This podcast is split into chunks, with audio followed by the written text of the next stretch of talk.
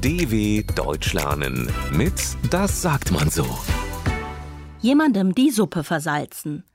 Eine Suppe kann sehr lecker sein, besonders mit der richtigen Menge Salz.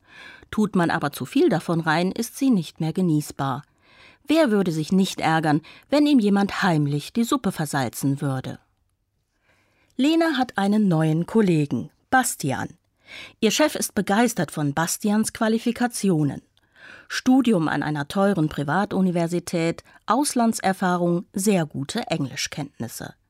Dass Bastian von der täglichen Arbeit in der Firma wenig weiß, sieht ihr Chef nicht.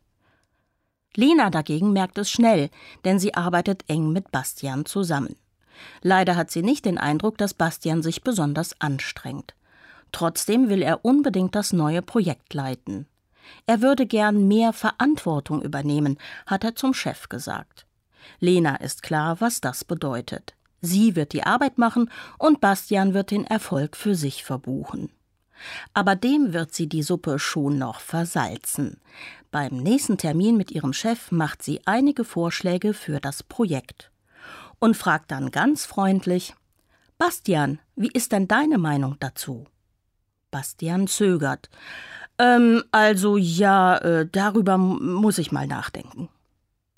Als Lena abends nach Hause geht, hat sie die Projektleitung in der Tasche. Und Bastian?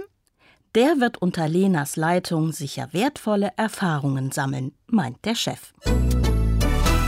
dw.com/das sagt man so.